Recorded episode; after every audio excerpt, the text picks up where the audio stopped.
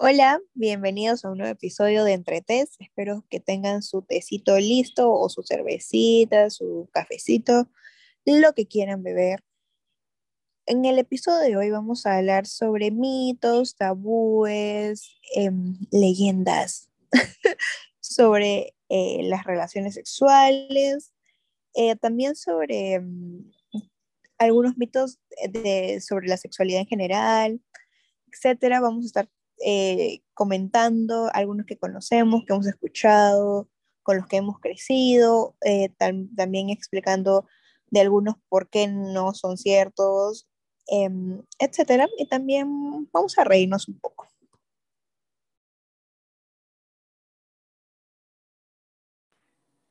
Bien, como ya mencionó JJ, en este episodio vamos a comentar algunos de los mitos que más nos han llamado la atención, de los que conocemos, de todos.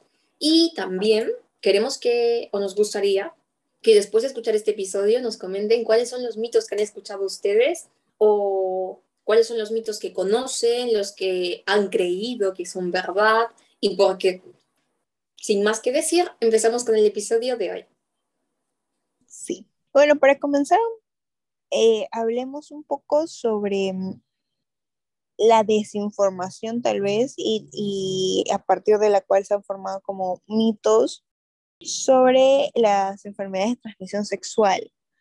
Em, por ejemplo, eh, el VIH o el SIDA, eh, que en algunas poblaciones, en, en, nuestra, en nuestro país también bastante ha pasado esto, que la gente piensa que o le atribuye que a estos contagios solo se da tanto del virus en sí o, el desarrollo del SIDA, eh, creen que solo se da entre homosexuales y se les atribuye a ellos esto cuando también puede pasar en relaciones sexuales en personas heterosexuales o de cualquier tipo. Hay, además, hay otras formas de contagio aparte de las relaciones sexuales, entonces vamos a conversar un poquito sobre eso como tú ya has dicho, respecto al VIH y el SIDA, muchas veces se ha mencionado esto, que solamente se da en homosexuales, para ser más precisos, que se da únicamente en gays,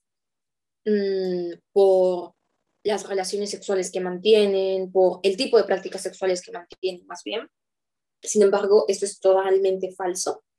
Y antes de explicar el por qué es falso, eh, también mencionar que muchas veces se ha ligado ya con el tiempo, cambiando un poquito esta noción, este pensamiento, se empezó a ligar estas enfermedades de transmisión sexual con eh, el, el, nivel socioeconómico de las personas, o sea, únicamente las personas con recursos socioeconómicos más bajos o escasos podrían contagiarse de este tipo de enfermedades de transmisión sexual, mientras que personas con un nivel socioeconómico más alto, no. Sin embargo, eso es falso, ya que ninguna persona está libre de contagiarse de enfermedades de transmisión sexual, sin importar su nivel socioeconómico, sin importar su género, sin importar su orientación sexual, o sea, todos podríamos contagiarnos de una enfermedad de transmisión sexual si es que no tenemos los cuidados necesarios o si no establecemos eh, medidas para evitar un posible contagio Importantísimo el uso del el condón, preservativo, colocarlo de manera correcta, a tiempo. Una cuestión muy importante es que las prácticas sexuales entre homosexuales no son, no son factor determinante para la aparición o el diagnóstico de una enfermedad de transmisión sexual. Todo depende, como ya dije, de los cuidados que se tengan, de Mm, la información que se posee respecto a las enfermedades de transmisión sexual y cómo las personas nos protejamos. Exacto. Algo sobre esto también que, como habíamos mencionado en un episodio de la temporada anterior sobre eh, enfermedades de transmisión sexual, ahí pueden encontrar también que hay un montón de métodos para cuidarse, pero el condón y las látex son como que las únicas que te van a proteger de enfermedades en sí. Además que ahí en ese episodio también comentamos sobre métodos preventivos para las parejas sexuales de personas que tengan eh, el VIH o hayan desarrollado SIDA. Y también que además uno es cuidarse con condón, otro que estar en tratamiento es muy importante. Y también hay, hay otro más, que es lo que mencioné, que las parejas también pueden llevar un tratamiento preventivo, lo cual reduce las probabilidades de contagio. Entonces, chequenlo, hay información importante, o si no investiguen, porque también es importante saber todas estas cosas. Y respecto a ese tema, ya ligando únicamente la parte del nivel socioeconómico, hay un libro muy lindo que me gustaría recomendarles. Yo lo leí aproximadamente cuando tenía entre los 14 o 15 años, fue un libro que nos dejaron para la escuela. Se llama Porque a mí. Es un libro autobiográfico. La autora de este libro es una chica que en su momento, a eso de los 15 años, se contagió, o más bien fue contagiada de, de VIH por un chico que conoció en un crucero, esto aparece en los primeros capítulos, no los estoy exponiendo tanto, eh, en un viaje familiar, o sea, era una chica con un nivel socioeconómico alto, con un poder adquisitivo también, que tenía los conocimientos y demás, pero acá hay un tema que probablemente nos ligue a todos, que, y más aún si somos chicos, que es la, la inexperiencia, el no tener esta experiencia previa, el temor tal vez a conversarlo con un adulto, a comentárselo a nuestros padres, puede llevarnos a cometer ciertas acciones que en su momento no consideramos riesgosas, pero que al fin y al cabo lo son, como mantener relaciones sexuales sin protección. Y eso, les recomiendo muchísimo este libro, es un gran ejemplo de cómo cuestiones de la vida nos llevan a tomar ciertas decisiones y también el peligro de ciertas acciones que podemos, que, que podemos tomar sin ser conscientes de lo que significan a largo plazo. Sí, me parece una buena recomendación también conocer las experiencias de otros, ¿no? Em, y sobre eso creo que también sale no solo el contagio del VIH o del SIDA, que es eh, por lo que habíamos comenzado en el episodio de hoy, sino otras enfermedades de transmisión sexual. O sea, es importante protegerse, si bien los métodos anticonceptivos son para eso, anticonceptivos, pero no todos son para protegerse de enfermedades de transmisión sexual, entonces, por favor, usen condón o barreras de látex. Su cuerpo se los va a agradecer. Em, bueno, y pasando a otros mitos, creo que en esto de las relaciones sexuales hay un montón. Algunos de los que habíamos comentado con Lucía para armar el episodio era sobre esto de creer que la mujer debe sangrar o va a sangrar en su primera vez o que un pene que no es tan grande eh, no puede hacer que una mujer llegue al orgasmo o no puede generar placer, lo cual también es falso. Entonces, quiero saber un poco qué opinas tú, Lu. Respecto a lo de el sangrado de las mujeres, eh, la pérdida de la, entre comillas, o supuesta virginidad, veamos, este sangrado se da o o aparece por el, desgarramiento del himen. Pero hay que tener en cuenta algo. El himen es una tela, es una, una pielecita muy fina que está en el interior de nuestra vagina. Sin embargo, esta telita muy fina no necesariamente se va a desgarrar y va a sangrar cada vez que, o sea, en nuestra primera relación sexual.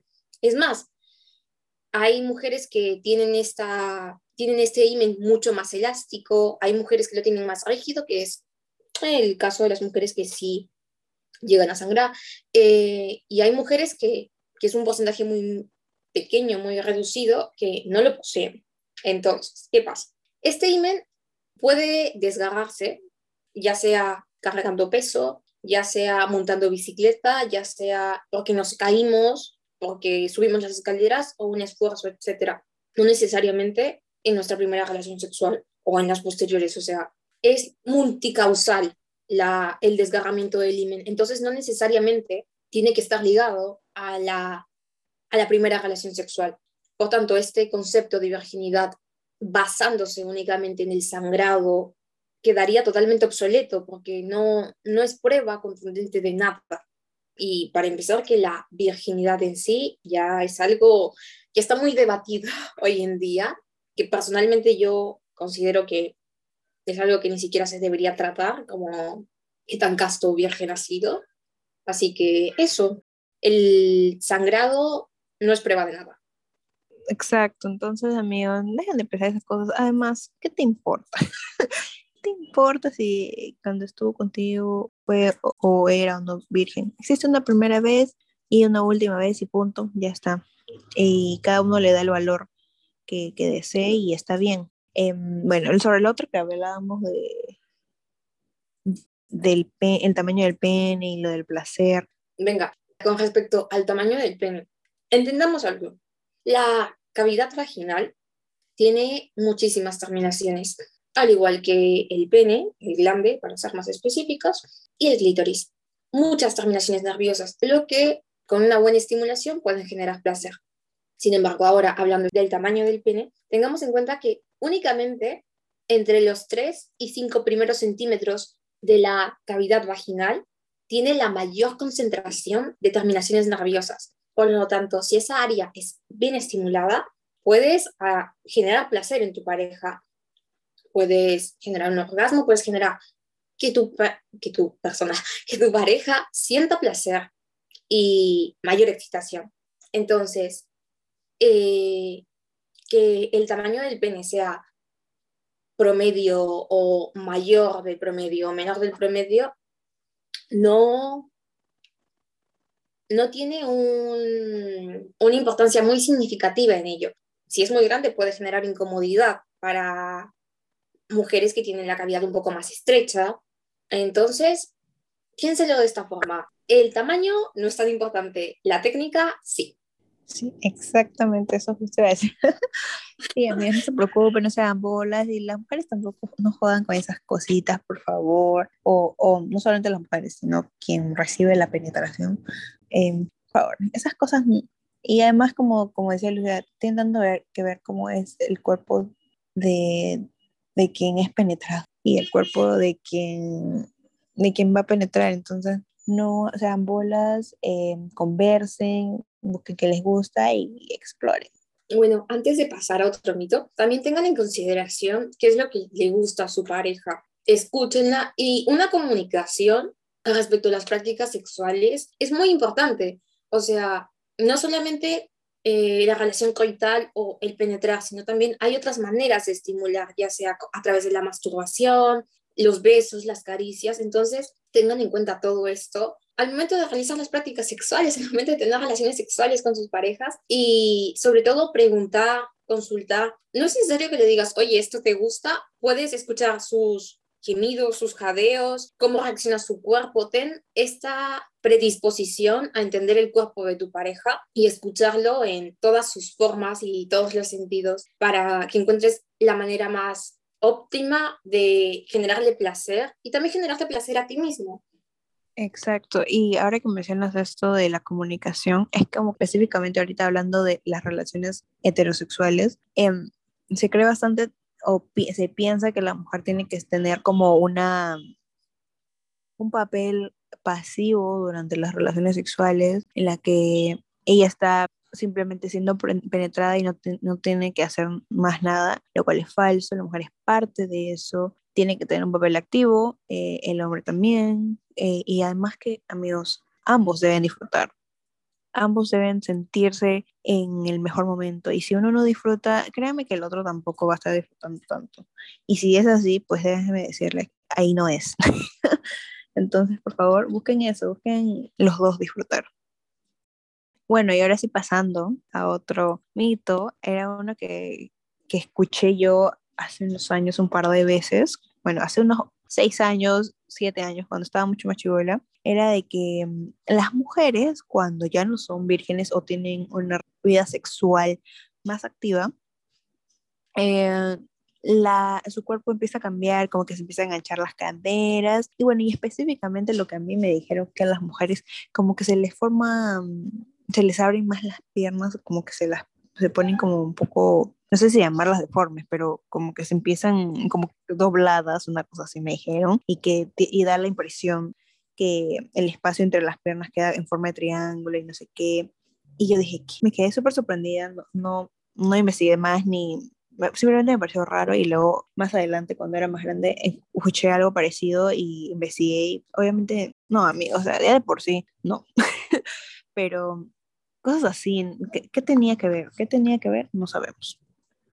O sea, la separación esta que se da entre los muslos, que se forma una especie de triángulo entre la zona pélvica y ya la bajada hacia los muslos, pero eso no tiene nada que ver con la primera relación sexual, no tiene nada que ver con las relaciones sexuales, no.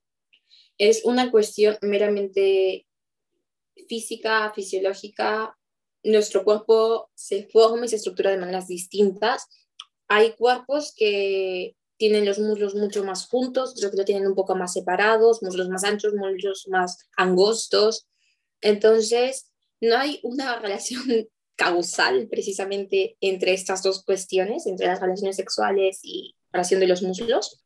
Además es algo físico. Ajá, ah, perdón, perdón. Eh, además que hay que tener en cuenta que normalmente eh, como que el rango de edad en el que una mujer empieza su, su vida sexual justo coincide en el donde se van en, en ese espacio de tiempo o rango de edad en el que ya de por sí hay cambios corporales de la mujer y no tiene nada que ver con que tengan relaciones sexuales, sino más bien con que están creciendo, son los cambios físicos naturales, entonces tal vez por, de por ahí pueda venir ese mito o creencia o lo que sea que, que lo llame. Exactamente, viene precisamente de eso. Es más, está la separación de los muslos se da por el ensanchamiento de las caderas, que es propio de la edad de la adolescencia para las mujeres, donde vienen los cambios eh, fisiológicos secundarios y demás. Entonces es muy normal que se vea un poquito esto, pero no tiene nada que ver con las relaciones sexuales. O sea, son cosas separadas que si bien se pueden dar en simultáneo, no es porque hay una correlación entre ellas, no, no están relacionadas, no es una el efecto de la otra. No, únicamente se dan en simultáneo por una cuestión del propio desarrollo de las mujeres. Exacto. Bueno, y ahora pasando a otros mitos, ahora que conversábamos justamente del cuerpo de la mujer, el cuerpo femenino y así, eh, hay otro que se cree que, o no sé por qué piensan que cuando una mujer está con la regla no puede quedar embarazada. Em, lo cual es falso. Así que por favor amigos, siempre se cuiden y mejor no, pues si quieren tener, cuídense, mejor no, tal vez. Ustedes deciden. Em, entonces, creo que deben averiguar bien estas cositas y buscar la forma en la que van a, a cuidar, cuidar tanto no quedar embarazadas ni em, contagiarse alguna enfermedad.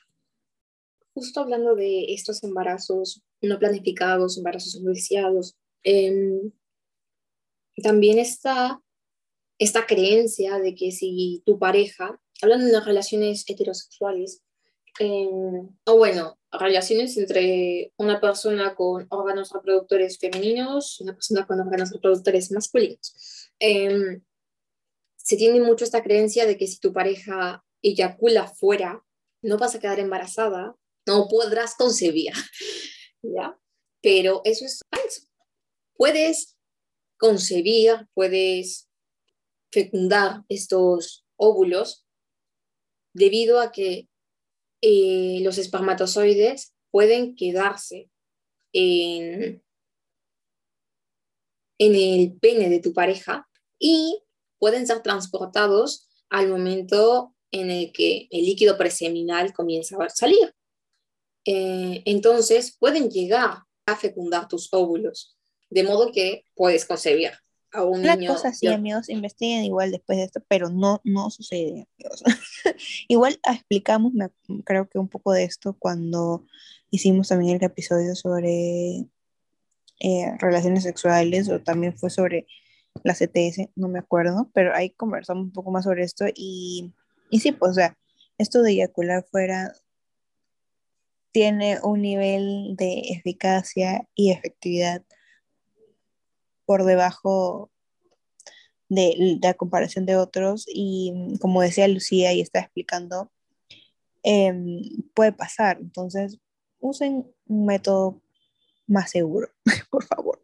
No hagan eso. Exacto. O sea, puedes reducir un poco los riesgos de quedar embarazada a comparación de que tu pareja eyacule directamente dentro de ti, sí, pero no es 100% eficiente. Es más, no hay ningún método que sea 100% eficiente, pero este es el que tiene mayor probabilidad de que puedas quedar embarazada y también tiene mayor probabilidad de que puedas ser contagiada de una enfermedad de transmisión sexual. Así que cuídense y busquen métodos que sean mucho más eficientes en caso de que no quieran o no deseen eh, procrear, tener niños. Y eso. Están conscientes, amigos, están conscientes.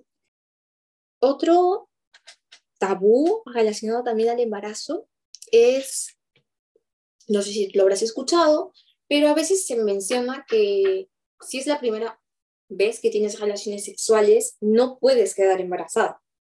Exacto, o que se cree que cuando una persona es muy joven no puede quedar embarazada y tal.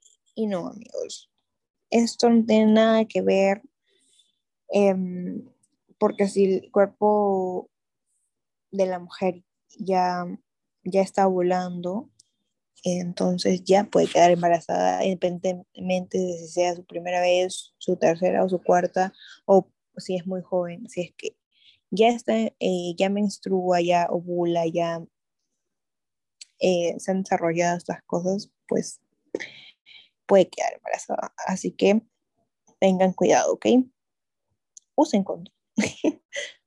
bueno, y pasando a otro mito que es sobre pensar que un lavado vaginal va a impedir que quedes embarazada o que va a hacer de que los espermatozoides no lleguen o que no se logre fecundar, etcétera, es totalmente falso. Y ahorita Lucía nos va a decir por qué. Para empezar, el espermatozoide. El espermatozoide puede durar aproximadamente unas 74 horas, 73 horas, unas 70 y tantas horas. Aproximadamente tres días en nuestro cuerpo, ¿sí? Eh, entonces, pueda resistir al agua y demás. Así que un lavado vaginal no va a evitar que quedes embarazada. Ah, y en todo caso, si es que lo hace, va a ser con muy baja probabilidad. Ahora, con respecto a los lavados vaginales. Eh, los lavados vaginales, si bien hubo un tiempo, hace ya unos 30, 40 años atrás en los que se utilizaban con mucha frecuencia, eran muy recurrentes estos, dejaron de utilizarse porque generan daño, lastiman la flora vaginal. Nosotros tenemos un recubrimiento en la vagina que segrega fluidos, que ayuda a lubricar nuestra vagina y demás. Entonces, los lavados vaginales atentan contra ese recubrimiento, lo, lo desgastan, impidiendo también la lubricación, impidiendo que las propias bacterias naturales de nuestra vagina habiten allí y puedan proteger, porque estas bacterias nos protegen de infecciones, nos protegen de bacterias externas y demás. Entonces, los lavados vaginales no son recomendados. Y en caso de que se los recomiende un ginecólogo, que en algún momento lo vayan a hacer, únicamente deberían realizarse con agua, sin ningún tipo de añadido químico, sin ningún tipo de jabón ni nada, únicamente con agua. Son para un lavado vaginal, son unas pequeñas em, bombillas, sí, unas pequeñas bombillas así de, de gel, silicona, con un piquito de plástico que se introduce dentro de la vagina.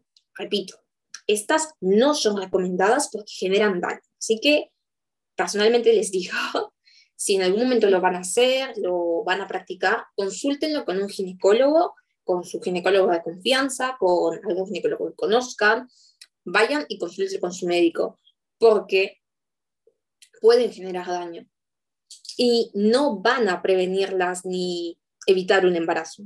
Sí, amigos, son dos, ni una cosa ni la otra, así que por favor tengan cuidado y sigan nuestras recomendaciones, porque los queremos y no queremos que, que se dañen su cuerpecito y que estén con embarazos no planificados. Bueno, pasando a uno más sobre los hombres, no sé si les habrá pasado a alguno de nuestros oyentes, pero les dijo, no, mejor sin condón, porque no me ajusta, no, no, me molesta, no sé, me aprieta tanto que luego hace heridas o whatever.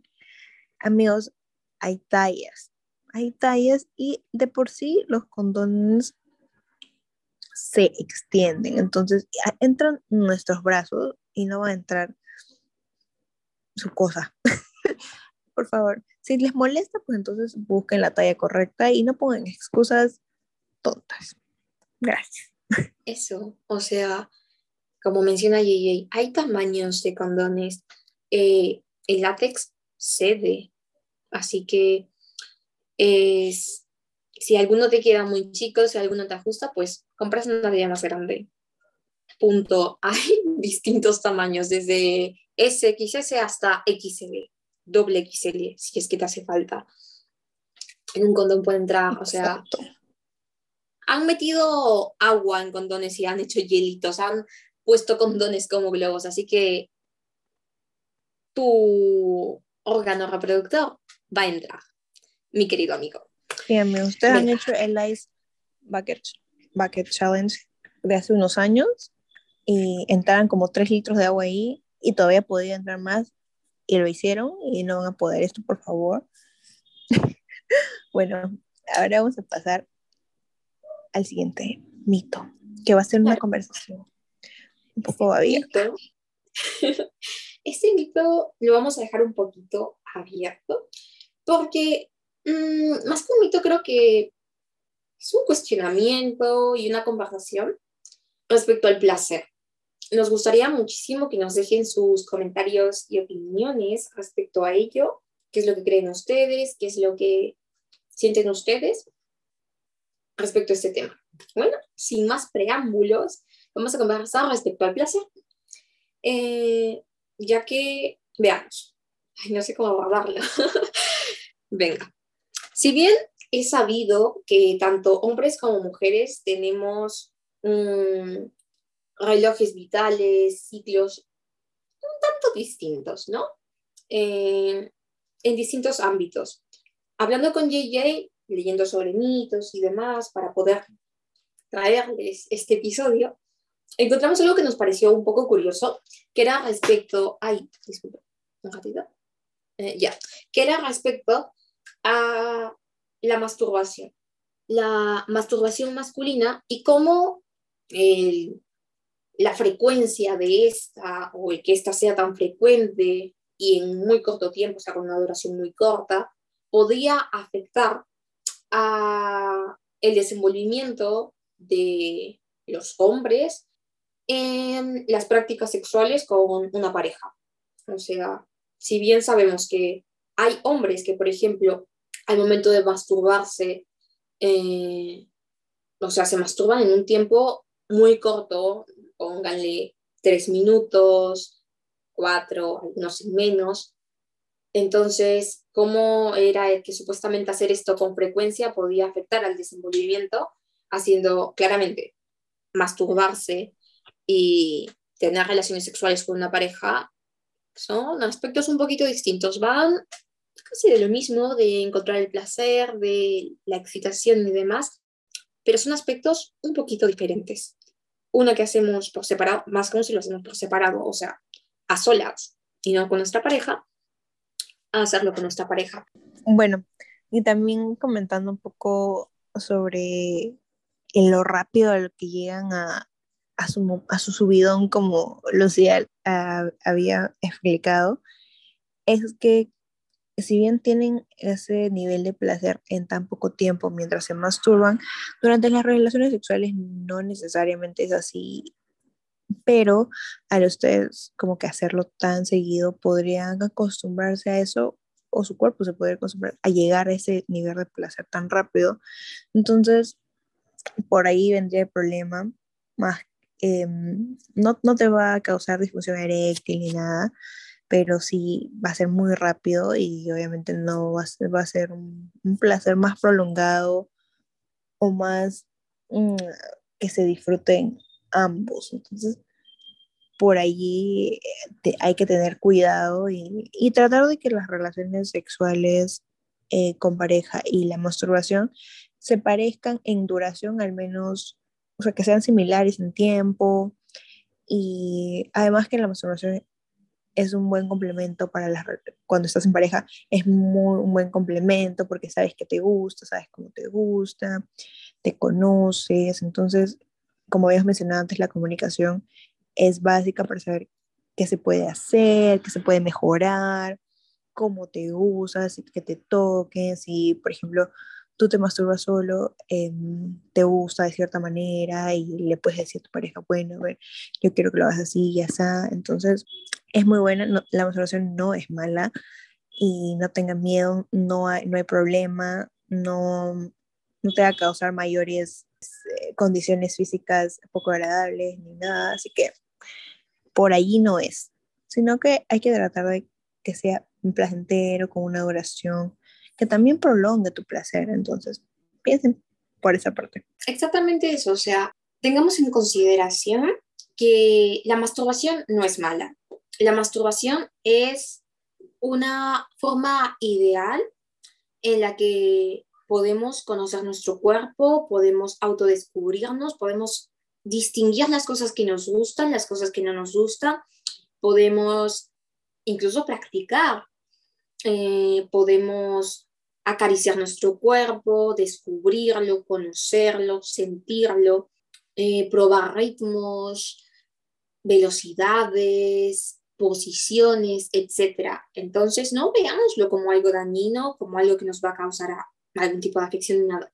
Pero eso sí, tengamos en mente que debemos distinguir lo que es una masturbación o lo que es la masturbación que realizamos nosotros solos, nosotros en, nuestro espacio, en nuestro ambiente, lo que es la masturbación que realizamos con nuestra pareja y lo que es eh, la práctica sexual, ya sea el coito u otra que realicemos con nuestra pareja. Son cuestiones distintas, van de lo mismo, como ya había dicho, pero no son lo mismo. El tiempo de duración varía.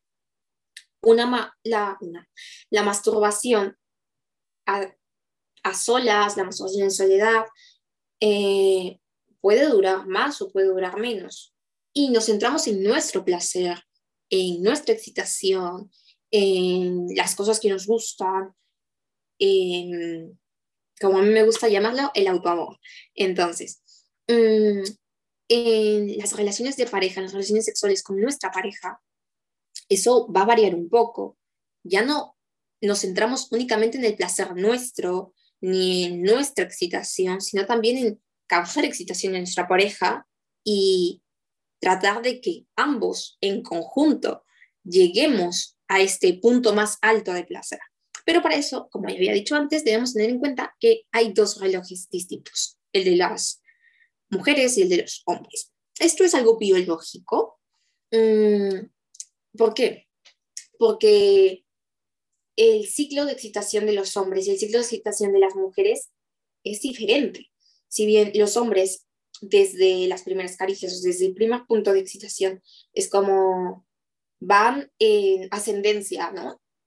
Hasta su punto más alto de excitación, en el que, bueno, se da ya la eyaculación y así. Y luego hay un descenso, un descenso, así, sin más.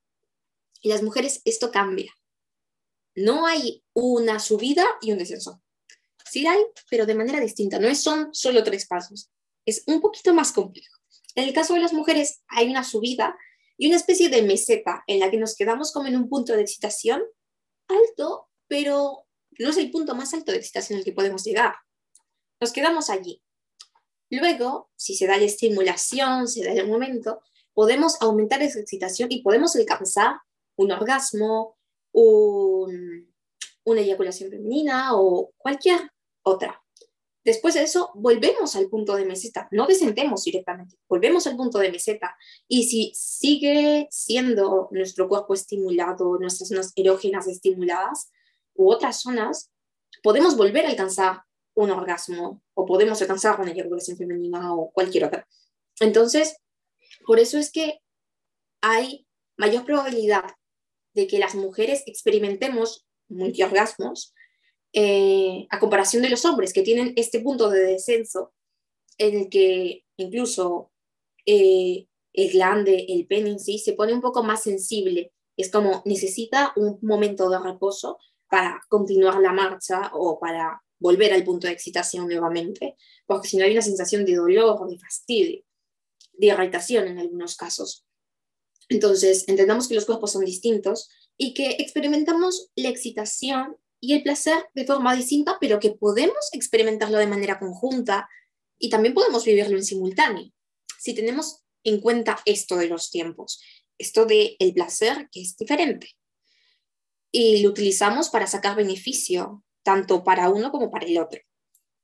Entonces, como, como veníamos hablando de la excitación, también tengamos en cuenta que muchas veces ha creído que las mujeres únicamente podemos alcanzar el orgasmo a través de la penetración. Sin embargo, esto hasta cierto punto es falso únicamente un 20% aproximadamente de las mujeres logra alcanzar el orgasmo a través de la penetración. Otro gran porcentaje de mujeres o el resto de mujeres lo alcanzamos a través de la estimulación del clítoris o a través de la estimulación de zonas erógenas o a través de la estimulación de las paredes vaginales. Eh, estimulaciones más focalizadas que únicamente la penetración. Algunas necesitan eh, varios estímulos en conjunto, otras necesitan únicamente la estimulación del clítoris.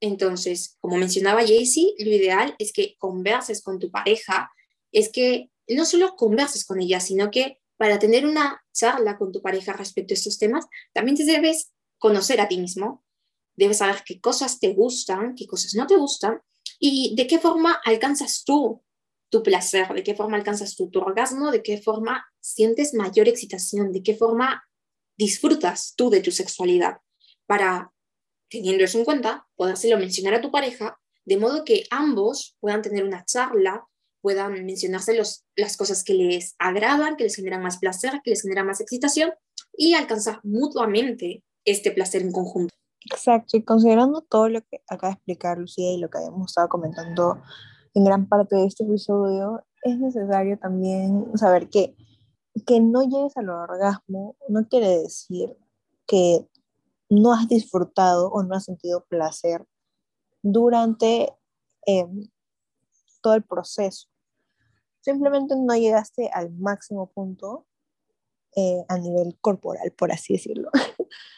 Em, pero no deja de ser placentero. Hay mujeres, como decía Lucía, que es muy poco porcentaje de mujeres que llega al orgasmo de esta forma y no pasa nada, igual es placentero y no es que ya no le va a dar ganas de hacerlo o que, no sé, es difícil o lo que sea. Y si realmente se quiere conseguir lo que veníamos repitiendo, conversen, conozcanse, exploren, explórense y, van a poder realmente disfrutar los dos, que es el, los dos el consejo es que disfruten los dos, que se conozcan los dos y que al fin y al cabo sea divertido. bueno, con todo esto mencionado y explicado, em, espero que les haya gustado y cerramos el episodio de hoy con esto. Gracias por escucharnos. Nos vemos la siguiente semana. Em, no se olviden de seguirnos en entretes.podcast en la red social Instagram. Cuídense mucho y por favor, denos su opinión.